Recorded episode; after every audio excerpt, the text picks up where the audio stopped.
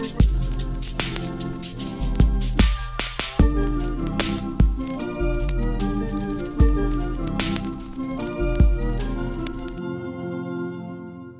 привет! Это подкаст «Васнецов и Аленушка», и я его ведущая Аленушка Поднебенная, искусствоведка и музейщица. Здесь мы будем разбираться в известных сюжетах из истории искусства, больше узнавать об их контексте и выяснять, почему же это важно. Я снова хочу сказать большое спасибо всем, кто слушает мой подкаст, ставит ему оценки и оставляет комментарии в подкаст-приложениях. Таким образом, вы помогаете мне дальше развивать мой проект и делать новые интересные выпуски. Предыдущий эпизод был посвящен такому большому и сложному явлению, как импрессионизм. И, наверное, теперь будет вполне логично поговорить о том, что искусствоведы называют термином постимпрессионизм, то есть буквально искусством после импрессионизма. Но я решила не пытаться охватить это направление целиком, а поговорить о самых известных его представителях — Винсенте Ван Гоге и Поле Гогене, а заодно рассказать о драматичной истории, которая между ними произошла. Лично для меня подготовка этого выпуска стала особенным челленджем, и вот почему. Дело в том, что Ван Гог из-за своей популярности и огромного количества мифов с ним связанных очень часто становится героем популярного искусствоведения. Вы наверняка видели видео, статьи или посты в соцсетях с заголовками вроде «Объясняем звездную ночь Ван Гога за пять минут» или «Зачем Ван Гог отрезал себе ухо?» Я не пытаюсь сказать, что это плохо, и что если вы такое любите, то идите-ка, пожалуйста, и разлюбите. Просто мне такой подход не очень близок. Я не люблю его за поверхностность и частое перевирание фактов. Поэтому, когда я придумывала концепцию подкаста, то зареклась, что никакой звездной ночи Ван Гога у меня никогда здесь не будет. Но потом я поняла, что это может быть интересным вызовом самой себе. Попытаться рассказать об этом таким образом, чтобы мне самой это казалось крутым и интересным. Насколько хорошо получилось, решать вам. Ну, поехали. События, о которых я буду говорить, произошли в эпоху Фан де Сьёкль, или по-русски конца века. Так называют последнюю четверть XIX столетия, в течение которой у европейцев радикально изменяется представление об устройстве мира. Впервые это выражение появилось в 1886 году во французской газете «Le Décadent» и впоследствии стало использоваться не столько как обозначение временного отрезка, сколько особого настроения, которое тогда витало в воздухе. Период «Фан де Сьокль» считается временем упадка, утраты моральных ориентиров и разрушения многих социальных конвенций. Тогда очень сильно ослабло значение религии, что хорошо выразил Фридрих Ницше, который прямо провозгласил, что Бог умер. В это же время происходит череда важных естественно-научных открытий. Например, стало известно о существовании инфекционных болезней, что привело к развитию медицины. Была изобретена технология рентгеновского снимка. А еще Томас Эдисон создал электрическую лампочку. Появились граммофон, фонограф и телефон – Новые технологии и приводят в восторг, и одновременно пугают, потому что людям приходится отказываться от прежних представлений о мире. Понятные и стабильные вещи перестают такими быть, и это порождает тревогу, усталость от жизни и чувство незащищенности. Я думаю, что многим из нас это тоже знакомо. Одно из последствий этого, ярко проявившихся в искусстве, это мода на так называемый примитивизм, который отражает желание многих людей вернуться к истокам и убежать от прогресса. Такая обстановка очень способствовала творческим поискам и экспериментам, ведь старый художественный язык уже не способен отразить все происходящие вокруг изменения. Эти поиски очень хорошо отразились в творчестве героев нашего выпуска — постимпрессионистов. Я хочу сразу прояснить. Термин постимпрессионизм — это довольно условное собирательное обозначение разных художников и направлений в европейской живописи того времени, а не какое-то организованное течение, у которого есть конкретные принципы и правила. Да, нам периодически нужно придумывать термины, чтобы иметь возможность говорить о разных явлениях. Мол, вот у нас Ван Гог, Ван Гоген, у них много общего, и надо их под каким-то названием включить в историю искусства. Но эти термины иногда могут нас же и запутать. Мне кажется, что это как раз тот случай. А еще приставка «пост» может ошибочно навести на мысль, что вот импрессионизм закончился, и тут же начался постимпрессионизм. Ну, логично же. Но это не так, потому что эти два направления какое-то время существуют параллельно друг с другом.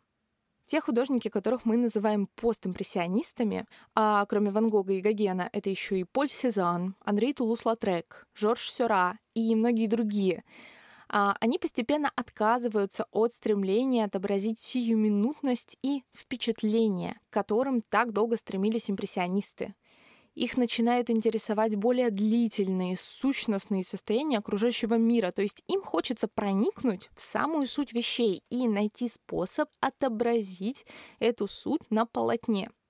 У них растет интерес к философии и символике в искусстве. Они стремятся вложить в свои работы сложные и комплексные идеи. У постимпрессионистов цвет, линия и формы стали отражать не мастерство художника, как было раньше, а его индивидуальность, его чувства и его мысли. Ну и теперь, когда мы понимаем контекст, давайте перейдем к нашим героям и драме, которая их связывает. Начать я хочу с Винсента Ван Гога.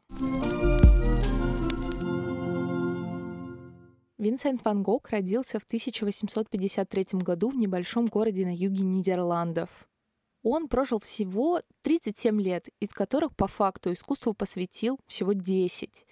Наибольшей продуктивности он достиг в последние пару лет своей жизни. Именно тогда сложился его художественный стиль и были написаны самые знаменитые его работы — его отец Теодор Ван Гог был пастором. Этот факт впоследствии значительно отразился на мировоззрении будущего художника. В каком-то смысле отпечаток трагедии лег на жизнь Ван Гога еще до его рождения. Изначально именем Винсент Ван Гог его родители назвали своего первого сына, который умер, не прожив и дня. Наш герой был вторым по счету и тоже получил имя Винсент, от чего у него создавалось ощущение, что он является заменой умершему брату. Можно предположить, какое пагубное воздействие этот факт оказал на психику несчастного ребенка. Через четыре года после рождения Винсента появился на свет и его младший брат Тео, с которым они до конца жизни были очень близки и который по факту до конца жизни Винсента спонсировал его творчество. Всего в семье Ван Гогов было шесть детей. Еще одна детская травма Винсента Ван Гога связана с тем, что его отправили учиться в интернат, который находился в другом городе. Отъезд из дома причинил ему очень много страданий, которых он не мог забыть до конца жизни. Сам он позже говорил, что его детство было мрачным, холодным и пустым. Школу Ван Гог, кстати, так и не закончил.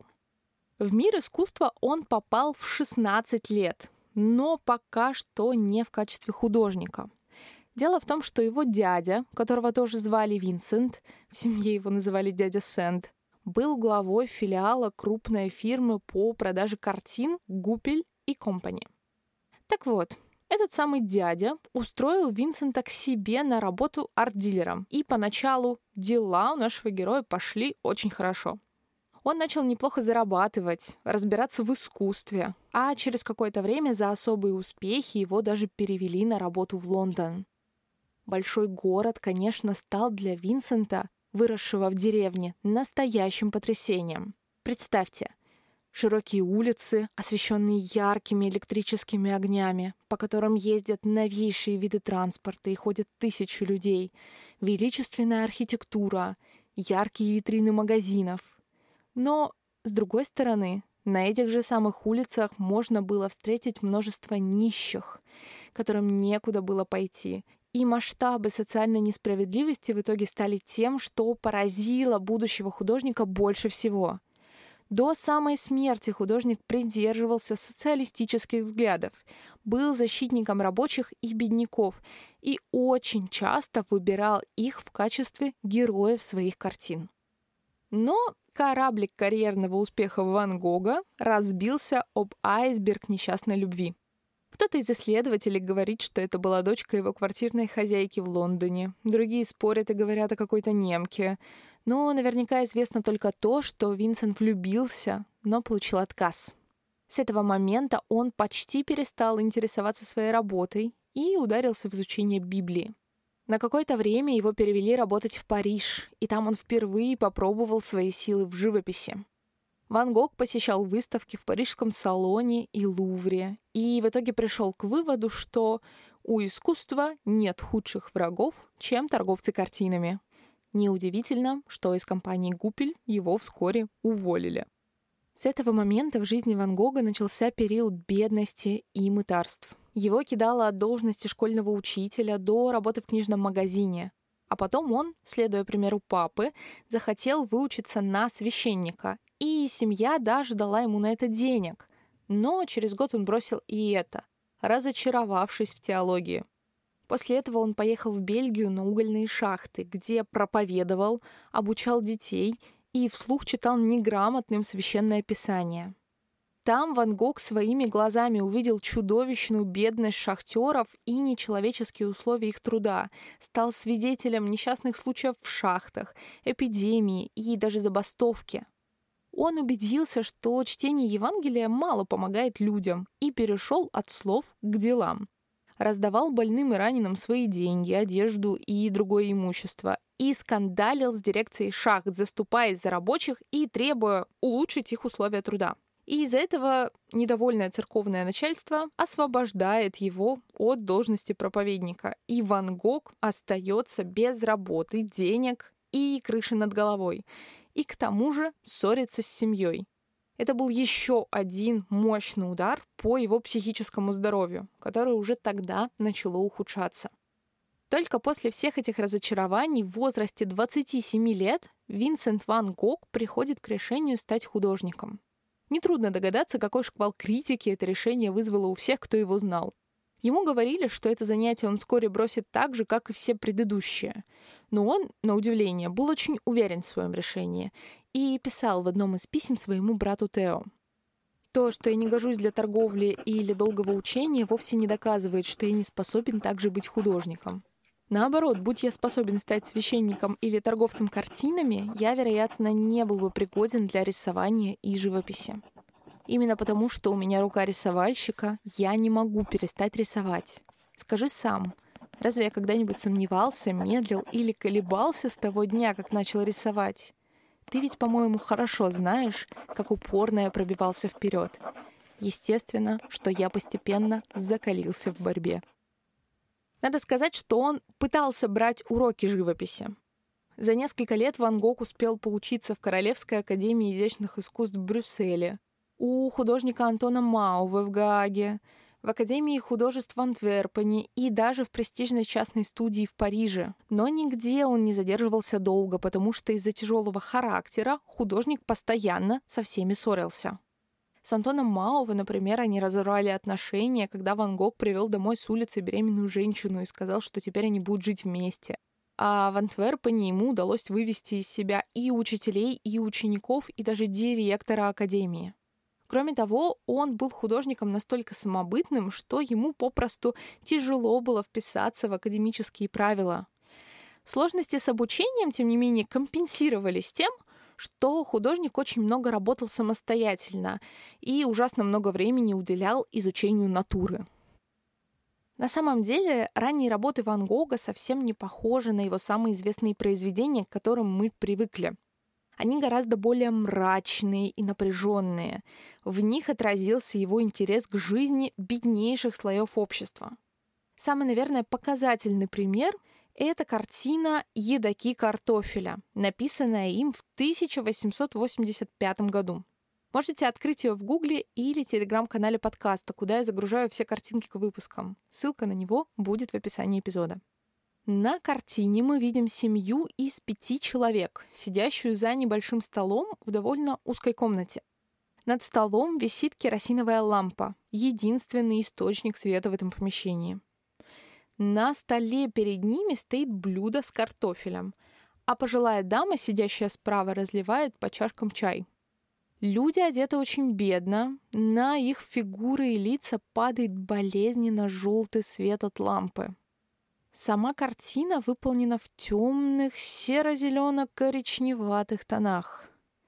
Здесь определенно чувствуется подавленность, какое-то болезненно острое восприятие людских страданий и гнетущая атмосфера. Но вместе с тем художник относится к своим моделям с какой-то невыразимой нежностью. Вот что он сам пишет об этой картине в письме к брату. В ней я старался подчеркнуть, что эти люди, поедающие свой картофель при свете лампы, теми же руками, которые они протягивают к блюду, копали землю. Таким образом, полотно говорит о тяжелом труде и о том, что персонажи честно заработали свою еду.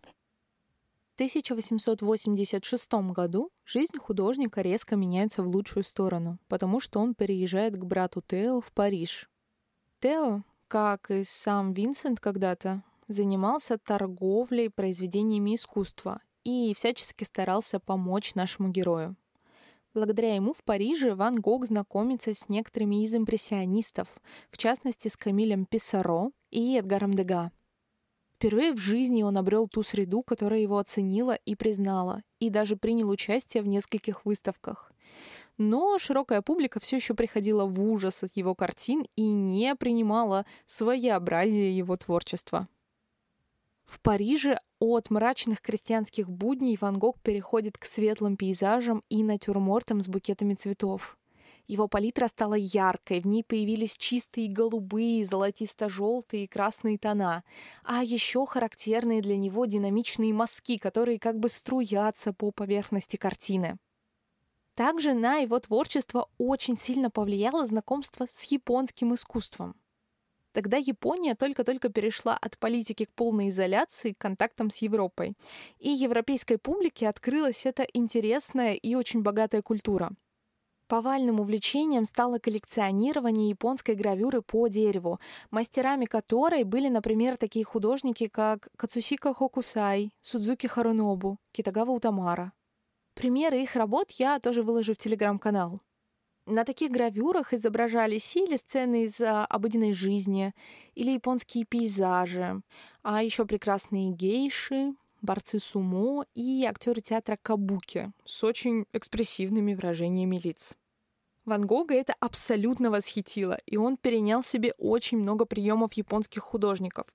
Например, их декоративность, яркие цвета, отсутствие перспективы и светотени, контуры вокруг предметов, которые европейскому искусству на самом деле были совсем не свойственны. Сочетание европейского и японского очень ярко выражено в его портрете папаши Танге, который был написан в Париже в 1887 году. Жюльен Франсуа Танге, который здесь изображен, владел небольшим магазинчиком, в котором продавал художественные принадлежности и картины. Он был одним из первых, кто выставил картины Ван Гога на продажу, но при жизни Винсента не смог продать ни одной.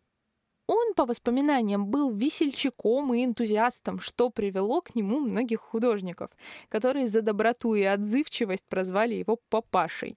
А еще он иногда брал картины в качестве оплаты за краски и так смог собрать отличную коллекцию. Ван Гог изобразил папашу Танги очень похожим на японца. Есть даже байка, что один японский коллекционер узнал в этой картине самого себя. На фоне фигуры папаши Танги мы видим как раз-таки множество оттисков с японских гравюр. На одной из них в правом верхнем углу изображено дерево сакуры, а на той, что висит прямо над головой папаши, гора Фудзи. Ярко-синие добрые глаза и красные губы Танги контрастируют с его бледной кожей и седой бородой, а его светлые руки с выступающими венами выделяются на фоне темно-синего пиджака. Здесь мы уже видим тот подвижный динамичный мазок, за который так любим картины Ван Гога. Но одним из самых важных событий, которые произошли с Ван Гогом в Париже, стало знакомство с Полем Гогеном, вторым персонажем нашей истории, о котором я чуть позже расскажу подробнее. Хоть парижский период и был для Ван Гога безумно плодотворным, жизнь в столице давалась ему непросто. Его ужасно фрустрировало, что никто не хочет покупать его картин. Он продолжал со всеми ссориться. Ему было сложно сопротивляться искушениям местных кабаков и публичных домов. И даже терпеливый Тео писал, что с Винсентом абсолютно невозможно ладить и находить общий язык. На фоне этого художник решил перебраться из Парижа на юг Франции, в город Арль, который связан с самым драматичным периодом его жизни. Именно в Арле Ван Гог смог окончательно обрести свой неповторимый художественный язык. У Винсента была идея создать в этом небольшом городке мастерскую юга, братство художников-единомышленников, которые могли бы совместно жить и творить. Тео поддержал это начинание деньгами, и у нашего героя появилась возможность снять несколько комнат в одном из местных домиков, который впоследствии станут называть знаменитым «желтым домом», и отремонтировать эти комнатки. Самую важную роль в будущей мастерской Ван Гог отдавал Полю Гогену, с которым у них все это время шла активная переписка. Поль Гоген — это личность очень яркая и крайне неоднозначная. Он родился в Париже в 1848 году. Его мама имела южноамериканские корни, а папа работал политическим журналистом. Когда Полю был всего один год, во Франции произошел неудавшийся антимонархический переворот, в котором его папа косвенно поучаствовал. Поэтому они решили на время перебраться в Перу к родственникам мамы. Кстати, вот вам факт, который привел меня в полный восторг. Бабка Гогена по матери, Флора Тристан, была довольно известной феминисткой, социалисткой и писательницей. И в своих книжках утверждала, что прогресс в области прав женщин непосредственно связан с прогрессом рабочего класса. Вы, конечно, можете сказать, что такого и у нас было немало. Но эта женщина жила в первой половине XIX века, когда такие идеи были, ну, мягко говоря, непопулярны. Но вернемся к Гогену. Его папа умер от сердечного приступа, так и не добравшись до Перу. Так что Поль с матерью в итоге задержались там на ближайшие несколько лет. Большинство исследователей считают, что именно перуанское детство в окружении экзотической природы и ярких красок сформировало у художника жажду путешествий и тягу к тропикам. Впоследствии самый плодотворный период его творчества будет связан с жизнью на Полинезийских островах, но об этом позже. В 1855 году, когда Гогену было 7 лет, он вернулся с матерью во Францию и поселился у своего деда в городе Орлеан, где практически с нуля начал учить французский язык. В подростковом возрасте он начал готовиться к поступлению в мореходное училище, но в итоге провалил экзамен и нанялся в плавание в качестве ученика лоцмана. До 1871 года он почти непрерывно находился в плавании по всему свету. В Южной Америке, в Средиземном море, в Северных морях. Когда Гоген был в Индии, он узнал о смерти мамы, которая в своем завещании рекомендовала ему, цитата, «сделать карьеру, так как он совершенно не способен вызвать к себе расположение друзей семьи и может вскоре оказаться очень одиноким». Ну и в 1872 году, когда Гоген опять вернулся в Париж, при поддержке друга семьи он смог получить должность биржевого брокера. С этого момента наш герой начал жить будто бы спокойную и обеспеченную жизнь. Он женился, в течение 10 лет у него родилось 5 детей. Они с семьей переезжали во все более комфортные квартиры. И Гоген даже начал понемногу коллекционировать изобразительное искусство. Тем не менее, на фоне своей семейной и деловой жизни Гоген начинает пробовать свои силы в качестве художника. В 1873-4 годах стали появляться его первые пейзажи в импрессионистской манере. Один из них даже был выставлен в парижском салоне 1976 года. Он завел дружбу сначала с Камилем Писсаро, а потом с Эдгаром Дега, который впоследствии постоянно поддерживал Гогена и покупал его картины. А еще с конца 70-х ему удалось поучаствовать в нескольких выставках импрессионистов. В это время Гоген стал восприниматься уже как серьезный художник, а не просто любитель. Примерно в середине 1880-х Гоген решает, что хочет посвятить все свое время живописи и бросает работу брокера, с которой у него в последнее время дела шли не слишком хорошо. За этим дауншифтингом последовал разрыв с женой и детьми. Вторую половину 80-х художник проводит преимущественно на севере Франции, в городке Понт-Авен, периодически пускаясь в путешествие. То на остров Мартиника в Тихом океане, то в Панаму, где он даже поработал землекопом на строительстве Панамского канала. Впечатления от этих поездок и опыт общения с другими художниками, которые работали с ним в Понт-Авене, привели к складыванию его особой живописной манеры, которая отличалась от его ранних импрессионистских пейзажей. Примером этому служит картина «Видение после проповеди», которую он написал в сентябре 1988 года. И по композиции, и по сюжету, и по цветовой гамме она может показаться очень странной. Сейчас я попробую ее описать, но рекомендую вам самим открыть и посмотреть. Итак, на первом плане мы видим головы нескольких крестьянок в белых чепцах, которые традиционно носили на севере Франции. И эти крестьянки, судя по всему, только что вышли после церковной службы. Прямо перед ними, в композиционном центре полотна, библейский герой Иаков сражается со златокрылым ангелом. Это один из сюжетов Ветхого Завета. По диагонали композицию рассекает изогнувшийся ствол дерева, который как бы отделяет крестьянок от чудесного видения. Здесь художник использует практически однотонные цветовые заливки. Например, земля изображена ярко-красной, и этот красный цвет доминирует над всеми элементами картины. Это опять же навевает на ассоциации с японской гравюрой, которая и на Гогена оказала в тот период довольно сильное влияние. По поводу этой картины он пишет в письме к Ван Гогу. Я думаю, что достиг в образах людей большой простоты, выражения безыскусности и суеверия. Для меня в этой картине и пейзаж, и борьба существуют лишь в воображении молящихся после проповеди. Отсюда и контраст между реальными людьми и борющимися фигурами Иакова и ангела, которые нереальны и несоразмерны. Тема религии для Гогена в целом была очень важна, и он периодически обращался к ней в последующих картинах, которые показывают его стремление по-своему толковать религиозные сюжеты. При этом христианином его назвать трудно. Он скорее придерживался чего-то похожего на оккультизм и верил в духов и душу во всем живом. Гоген первоначально хотел передать эту картину в дар местной церкви, но там отклонили это предложение, и я понимаю почему. После этого художник направил ее в Париж Тео Ван Гогу для продажи. Я напоминаю, что Тео был как раз арт-дилером. Денег Гогену постоянно не хватало. И в том числе из-за этого он принимает предложение Ван Гога приехать к нему в Арль. На самом деле, желанием туда ехать он не горел, и ландшафт севера Франции привлекал его гораздо больше южного. Но у Тео Ван Гога была возможность погасить его долги и выписать ему ежемесячное жалование, если тот приедет к его брату.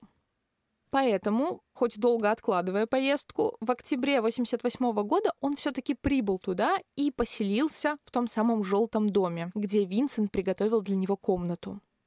Ван Гог был так счастлив прибытию Гогена, что создал прямо к его приезду целую серию своих знаменитых подсолнухов, которые должны были стать символом их мастерской и воплощать дружбу и братство художников. Надо сказать, что некий творческий обмен начал происходить между художниками еще раньше. Примерно за год до встречи в Арле они встретились в парижском кафе «Тамбурин», и в знак симпатии обменялись полотнами. Ван Гог подарил Гогену один из первых натюрмортов с подсолнухами, а он в ответ преподнес Винсенту свой пейзаж. Несколькими месяцами позже, когда Ван Гог уже уехал на юг, и общение у них шло по переписке, они отправили друг другу по автопортрету. И вот тут интересно. Гоген пишет себя в образе Жана Вальжана, главного героя романа Виктора Гюго «Отверженные». К нему он прикладывает такой комментарий. Обличье мятежника, плохо одетого и могучего, наподобие Жана Вальжана, у которого есть внутреннее благородство и внутренняя доброта. Я наделил его своими чертами, так что теперь вы имеете мой личный портрет, а также портрет в целом несчастных жертв общества.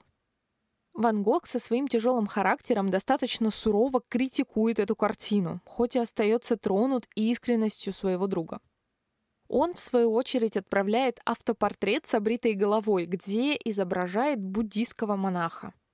Мне кажется, это очень интересная перекличка образов, которая показывает, что оба художника ощущают себя довольно одинокими и находящимися вне общества. Во время их совместной работы в Арле Гоген и Ван Гог продолжают обмениваться опытом, но очень быстро понимают, что их взгляды на искусство во многом отличаются. Гоген писал в одном из писем своему другу Бернару. В целом мы с Винсентом никогда не находим общего языка, особенно когда дело касается живописи. Он восхищается Дамье, Добиньи, Зиемом и Великим Руссо. Я же их не выношу. С другой стороны, он ненавидит Энгра, Рафаэля и Дега, всех тех, кем я восхищаюсь. Положение усугублялось тем, что у обоих был абсолютно невыносимый характер, и в «желтом доме» постоянно звучала ругань и споры. Гогена злила безалаберность Ван Гога, а Ван Гог сокрушался, что Гоген не понимает его и его идей.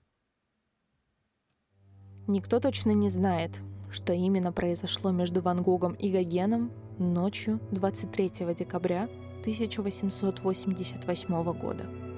По воспоминаниям Гогена, после очередной ссоры Ван Гог набросился на него с острой бритвой в руках. Ему удалось остановить Винсента, то ли суровым взглядом, то ли уговорами, то ли силой. После этого Гоген побежал собирать вещи, чтобы на утро навсегда уехать из Арля, подальше от обезумевшего товарища. Ван Гог впадает в отчаяние, ведь эта дружба значила для него так много, и в приступе душевной боли и раскаяния уходит к себе в комнату, подбирает бритву и медленно отрезает себе левое ухо. Он заворачивает отрезанное ухо в платок и отправляет его в качестве подарка 19-летней уборщице из борделя. Развернув платок, девушка тут же теряет сознание. На утро Перед самым отъездом Гогена Ван Гог передает ему оторванный кусочек газеты, на котором написаны слова «Убийца скрылся». Он бормочет несвязные между собой слова, имеющие отношение к религии. Вероятно, из-за шока у него начались галлюцинации. Спустя некоторое время на страницах арльских газет будет в подробностях рассказана эта история – сопровожденная новостью о том, что несчастный художник после инцидента вынужден был отправиться в психиатрическую лечебницу. Что ж, это всего лишь одна из версий этих событий. Почти все исследователи сходятся на том, что ссора художников произошла, скорее всего, из-за желания Гогена покинуть Арль. Кто-то считает, что ухо Ван Гогу мог отрезать сам Гоген, но эта версия требует слишком уж много допущений. Как минимум в том, что Гоген был невероятно искусным фехтовальщиком, раз смог отсечь ухо идеально ровно. А Ван Гог просто святым человеком, раз не рассказал никому о поступке Гогена. Есть еще версия о том, что жест с отрезанием уха отсылает к обычаю матадоров отрезать ухо побежденного быка и передавать его даме. В Варле был старинный амфитеатр, где проводились бои быков, и Ван Гог с Гогеном вполне даже могли совместно посещать эти бои. Очень популярна еще и легенда, что Ван Гог отрезал себе не все ухо, а только мочку. И это неправда, так как существует документ, рисунок доктора Феликса Рея, оказавшего художнику первую помощь, на котором видно, что ухо отсечено целиком. На следующий день, 24 декабря, Винсента отвезли в психиатрическую лечебницу, где приступ повторился с такой силой, что врачи поместили его в палату для буйных больных с диагнозом эпилепсия височных долей. Сообщив о произошедшем Тео, Гоген спешно покинул Арль, не навестив Ван Гога в больнице. Но не стоит думать, что его совсем не задела эта история. Через несколько месяцев, уже по возвращении в Париж, Гоген сделал керамический автопортрет — кружку в форме головы. Да, художник еще очень много занимался керамикой. Мало того, что эта кружка имеет его портретные черты и похожа на отрубленную голову, так у нее еще и отрезаны уши, что, скорее всего, отсылает к истории с Ван Гогом. Глазурь в нижней части кружки имеет красный цвет и похожа на кровоподтеки, что усиливает жутковатый эффект. Видимо, проживание этой ситуации далось Гогену очень нелегко. В 1891 году, следуя за тягой к экзотическим местам и признав цивилизацию болезнью, Гоген уехал на остров Таити. Для него Полинезийские острова в каком-то смысле стали тем первобытным раем, который он очень долго искал. Яркие тропические цвета, полинезийцы с почти обнаженными телами, их удивительные обычаи и жизненный уклад дали новый стимул творчеству Гогена. Кроме того, он взял себе в жены 13-летнюю таитянскую девочку по имени Техура, которая в итоге родила ему сына. Но это все не помешало ему спустя два года уехать обратно во Францию, бросив и жену, и ребенка. Во Франции Гогена приняли не совсем так, как он ожидал. Пока он был в Полинезии, он был чем-то вроде легенды или мифа, человеком, отправившимся за океан, чтобы постигать новые грани искусства. Но, ступив на французскую землю, он вновь становился простым человеком, не представлявшим такого уж большого интереса. С деньгами у него снова стало плохо. Он начал сильно болеть. И, пробыв во Франции всего пару лет, он решил снова отплыть на острова. И на этот раз навсегда. Одна из самых знаменитых картин, созданных Гогеном на Таити, это полотно с длинным названием, которое состоит из трех вопросов. Откуда мы пришли? Кто мы? Куда мы идем? Эта огромная, вытянутая по горизонтали картина составляет полтора метра в высоту и более трех с половиной метров в длину. Описал ее Гоген с 1897 по 1898 год. Композицию можно условно разделить на три части.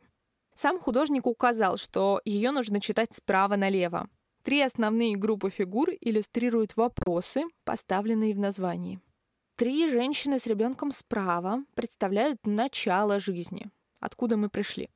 Средняя группа символизирует ежедневное существование зрелости. Кто мы? В заключительной группе по замыслу художника старая женщина, приближающаяся к смерти, кажется примирившейся и предавшейся своим размышлениям. Куда мы идем? Голубой идол на заднем плане, по-видимому, представляет то, что Гоген описал как потусторонний мир. О полноте картины он сказал примерно следующее – я верю, что это полотно не только превосходит все мои предыдущие, но и что я никогда не создам что-то лучшее или даже похожее. Художник считал эту картину неким последним словом, кульминацией своей философии и задумал покончить жизнь самоубийством сразу после ее завершения. Он принял довольно большую дозу мышьяка, но в итоге жизнь ему спас сильный приступ рвоты. После этого он прожил еще пять лет – в течение которых страдал от болезни сердца, от сифилиса и, конечно, от последствий отравления мышьяком. Сильные боли приходилось глушить морфием. В итоге умер Поль Гоген, судя по всему, от сердечного приступа, который мог быть вызван передозировкой морфия. Ему было 54 года. В начале своего рассказа я говорила, что Гоген очень неоднозначная и противоречивая личность. Это действительно так. Он больше всего прославился именно за свои полинезийские работы. Его искусство яркое, самобытное, очень сильно повлиявшее на следующие поколения художников.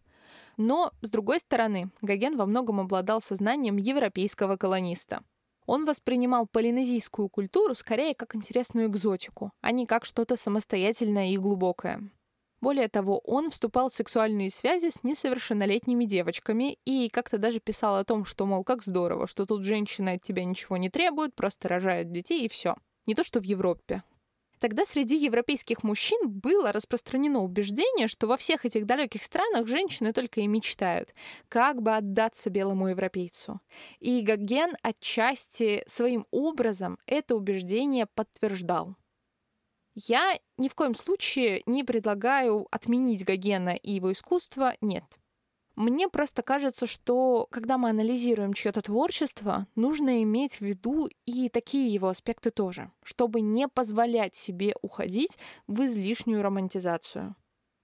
Лично для меня фигура Гогена имеет особое значение. Я очень люблю роман писателя Сомерсета Моэма «Луна и грош», который основан на биографии этого художника. Моем, конечно, очень вольно трактует историю Гогена и позволяет себе много неточностей, но имеет на это право, ведь это художественное произведение, а не какая-то научная работа. Так вот, я читала эту книгу тем летом, когда поступала в университет, и во многом, мне кажется, она повинна в том, что я поступила именно на искусствоведа.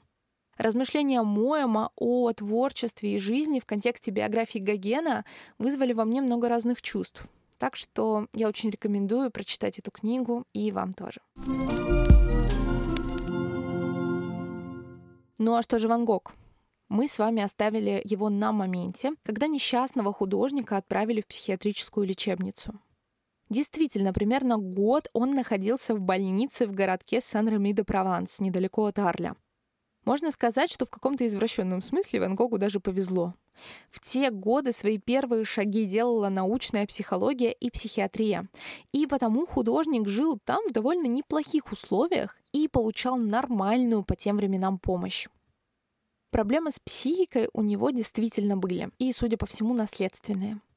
Из шести детей в семье Ван Гогов двое покончили с собой, а еще двое умерли в психиатрических лечебницах. Но точно назвать диагноз художника до сих пор сложно, так как в XIX веке практически все психические заболевания называли термином «эпилепсия». Судя по всему, Ван Гог действительно страдал формой эпилепсии, которая была осложнена шизофренией и биполярным расстройством. Многие ошибочно полагают, что именно в этом и кроется секрет гениальности художника. Но на самом деле это не так. Он работал в перерывах между приступами, когда его разум прояснялся, и точно не благодаря, а вопреки своей болезни. Но есть версия, что один из препаратов, который принимал Ван Гог, мог повлиять на то, как он воспринимал реальность. Дело в том, что ему давали то, что мы бы сейчас называли антидепрессантами – лекарства на основе настойки на перстянке. Одним из побочных эффектов этого препарата считается несколько измененное восприятие цветов, особенно зеленого и желтого. Это в целом соотносится с тем, что на картинах Ван Гога чаще всего доминируют яркие желтые и зеленые цвета. Так что версия, конечно, интересная, но пока еще до конца не подтвержденная. Именно в лечебнице в Сен-Реми художник пишет свою знаменитую «Звездную ночь». Эта картина была создана летом 1889 года всего за один день и представляет собой вид из восточного окна в больничной спальне Ван Гога. Он как-то писал Тео, что через железную решетку видит через окно огороженное поле пшеницы, над которым по утрам во всей красе восходит солнце. Хоть ему было запрещено работать в спальне, для этого ему выделили отдельную комнатку-мастерскую, он все равно сделал несколько эскизов вида из окна в разное время суток. Два дня спустя Ван Гог сообщил в письме Тео, что написал «Звездное небо». На картине мы видим какой-то сказочный водоворот мазков, который превращается в сияющую на фоне темно-синего неба луну и звезды. От левого к правому краю картины поднимается линия альпийских предгорий, а у их подножья раскинулась небольшая деревушка с острым церковным шпилем, которую художник, скорее всего, выдумал. Слева, на переднем плане, темной изогнутой тенью высятся кипарисовые деревья. Сейчас мы, кажется, считаем эту картину главным шедевром Винсента Ван Гога. Но интересно, что сам Ван Гог, судя по всему, этого мнения не разделял. В письме художнику Эмилю Бернару он называет картину провалом. Пока Гоген жил в Арле, я пару раз позволил себе увести себя в абстракцию. Но это было заблуждением, дорогой друг. Впереди меня ждал тупик. И вот я опять сбился туда же, попытавшись изобразить большие звезды. Увы, это был очередной провал. На этот раз с меня хватит. Если что, под абстракцией тут имеется в виду не беспредметная картина, как мы с вами привыкли думать. Дело в том, что Гоген называл абстракциями картины, существующие лишь в воображении, в противовес тем, что были написаны с натуры. У звездной ночи есть очень много разных трактовок, и символических, и религиозных, и психологических. Очень много дискуссий ведется по поводу того, почему Ван Гог изобразил завихрение в небе именно таким образом. Кто-то считает, что он мог видеть рисунки и иллюстрации спиральных галактик, сделанные астрономами XIX века. А кому-то кажется, что художник таким образом изобразил мистраль — северо-западный ветер, который постоянно дует на южном побережье Франции. Также исследователи часто пытаются трактовать образ кипарисового дерева. В некоторых культурах он считается символом смерти. Но, возможно, в этой картине кипарис может быть скорее неявным символом человеческих устремлений или даже собственного стремления художника к бесконечности. Сам Ван Гог сравнивал звезды с точками на карте и проводил параллель между путешествием на поезде по Земле и путешествием через смерть к звезде. Хоть он и разочаровался в религии, как и Гоген, но, похоже, веры в загробную жизнь не утратил и писал брату. «Я испытываю непреодолимую потребность в религии, поэтому выхожу ночью на улицу, чтобы рисовать звезды». Под конец жизни художник начинает получать маленькие кусочки признания. В конце 1889 года его приглашают поучаствовать в коллективной выставке в Брюсселе. А пара месяцев позже в одном из французских журналов выходит хвалебная статья о его полотне «Красные виноградники Варля», которая долгое время считалась единственной картиной, проданной Ван Гогом за всю его жизнь. Но нашего героя это все как будто уже не очень радует. Видимо, состояние его на тот момент было слишком тяжелым. Весной 1890 года в состоянии художника наметились улучшения, и из психиатрической лечебницы он перебрался в городок Овер-сюр-Уаз под Парижем, где впервые за долгое время смог наконец повидаться с любимым братом. Но, видимо, улучшение было временным, потому что его картины этого времени становятся еще более нервными, напряженными и гнетущими. Он переживал, что тяготит брата, который из-за жены и ребенка не мог поддерживать Винсента так, как раньше.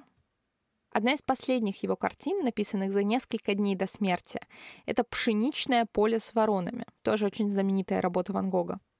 Она выглядит очень напряженно из-за резких изогнутых линий, контраста синего чернеющего неба и ярко-желтого поля, на фоне которых темными резкими мазками намечены силуэты птиц. Чернота, заполняющая небо сверху, выглядит так, как будто вот-вот поглотит весь этот пейзаж. Мне кажется, что даже у зрителя, ничего не знающего о Ван Гоге и его судьбе, эта картина способна вызвать очень сильную эмоциональную реакцию. 27 июля 1890 года, выйдя на прогулку с материалами для рисования, Винсент Ван Гог выстрелил себе в область сердца из маленького револьвера, купленного, как считается, для отпугивания ворон во время пленеров. Пуля не попала прямиком в сердце, а прошла ниже, так что художник смог самостоятельно вернуться в гостиницу, где он жил. Владелец гостиницы вызвал врача, который, осмотрев рану, заключил, что спасти художника уже не удастся.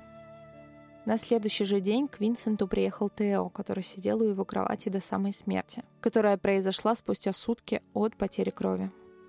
По словам Тео, последними словами художника были «La tristesse durera toujours» — «Печаль будет длиться вечно». Есть еще версия, что Ван Гог убил себя не сам, а его случайно застрелили местные подростки. Но убедительных подтверждений у нее нет. Да и у художника было в целом немало предпосылок для самоубийства.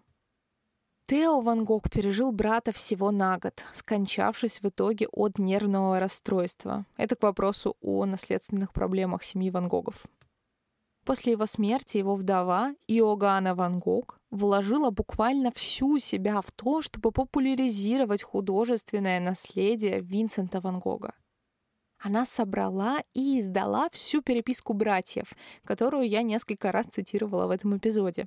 А потом еще и отдавала ее на переводы на другие языки. Она же организовывала выставки, занималась продажей картин Ван Гога и во многом первая начала процесс превращения биографии Винсента в легенду и миф. И мне кажется, сейчас как раз-таки эта мифологическая составляющая личности Ван Гога стала для нас наиболее важна. Он превратился в настоящий канон, образец для художников следующих поколений. Этакий безумец, отшельник, мученик, непризнанный гений, несущий свой невероятный талант, как крест на своих плечах. Все, кто чувствует себя недооцененными и не могут добиться успеха, а таких людей всегда было много, могут ассоциировать себя с Ван Гогом. Он как бы показывает своим примером, что главное — это не формальное художественное образование и знание пропорций, а особое видение и внутренняя сила, которые могут проявляться на полотне в самых разных формах. Да и в целом не только на полотне. Даже его жест с отрезанным ухом иногда расценивается как самостоятельное произведение искусства, как некоторый перформанс. Не зря известный искусствовед Вернер Хоффман называет Ван Гога одним из четырех святых отцов XX века. Но закончить я бы хотела немного на другом. В знаменитейшем сериале «Доктор Кто», если кто не знает, это сериал о путешествиях во времени, есть легендарная серия, посвященная Винсенту Ван Гогу. Ее мне когда-то показал мой близкий друг. Денис, если ты это слушаешь, большой привет тебе. В конце этой серии главный герой, которого называют доктор, решает ненадолго перенести Ван Гога в современный мир и ведет его в Парижский музей Орсе, где выставлены работы лучших французских художников того периода. Ван Гог, конечно, находится в абсолютном шоке, увидев там свои работы, ведь, как вы помните, при жизни он не был признан публикой и умер в нищете и нужде. Но это еще не все. Доктор вылавливает в зале искусствоведа, работающего в этом музее, и просит его рассказать немного об искусстве Ван Гога, после чего сам Ван Гог, услышавший эти слова, начинает плакать. Для меня это один из самых эмоциональных эпизодов в кино, которые я вообще когда-либо видела, поэтому я предлагаю вам тоже послушать этот отрывок. Доктор Блэк, мы встречались пару дней назад. Я спрашивал вас про церковь в Овере. Ах, да. Рад видеть, вы похвалили мою бабочку. Да, сегодня еще один вопрос. Скажите между нами в ста словах. Каково, по-вашему, значение Ван Гога в истории искусства?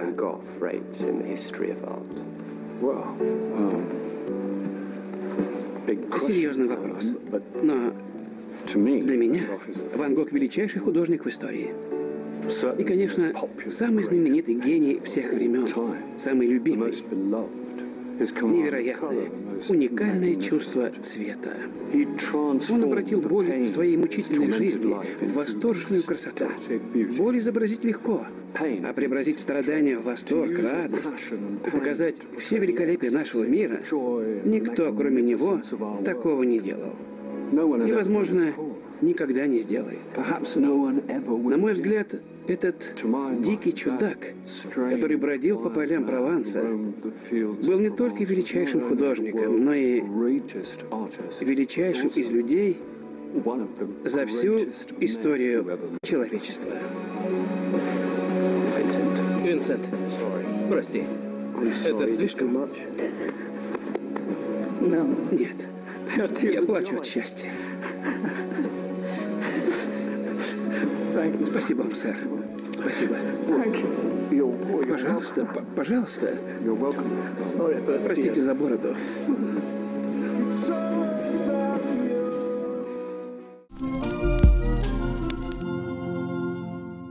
На этом все. С вами был подкаст Васнецов и Аленушка. Обязательно подписывайтесь, ставьте оценки в подкаст-приложениях и пишите свои вопросы и комментарии мне в Телеграм. Ссылка будет в описании. Также напоминаю, что в телеграм-канале Васнецов и Аленушка я выкладываю дополнительные материалы и картинки к выпускам. Там очень много интересного, так что на него тоже рекомендую подписаться. Спасибо вам и до встречи. Starry, starry night. Paint your palette blue and gray. Look out on a summer's day with eyes that know the darkness in my soul.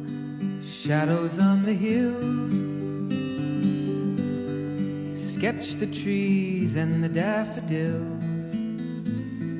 Catch the breeze and the winter chills in colors on the snowy linen land.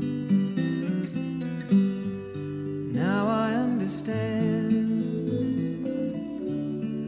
what you tried to say to me how you suffered for your sanity, and how you tried to set them free. They would not listen, they did not know how. Perhaps they'll listen now. starry, starry night. Flaming flowers that brightly blaze, swirling clouds in violet haze, reflect in Vincent's eyes of china blue, colors changing hue. Morning fields of amber grain weathered faces lined in pain are soothed beneath the artist's loving hand. Now I understand what you tried to say to me, and how you suffered for your sanity, and how you tried to set them free. They would not listen, they did not know how. Perhaps they'll listen now, for they could not love you. But still, your love was true. And when no hope was left inside on that starry, starry night, you took your life as lovers often do. But I could have told you, Vincent this world was never meant for one as beautiful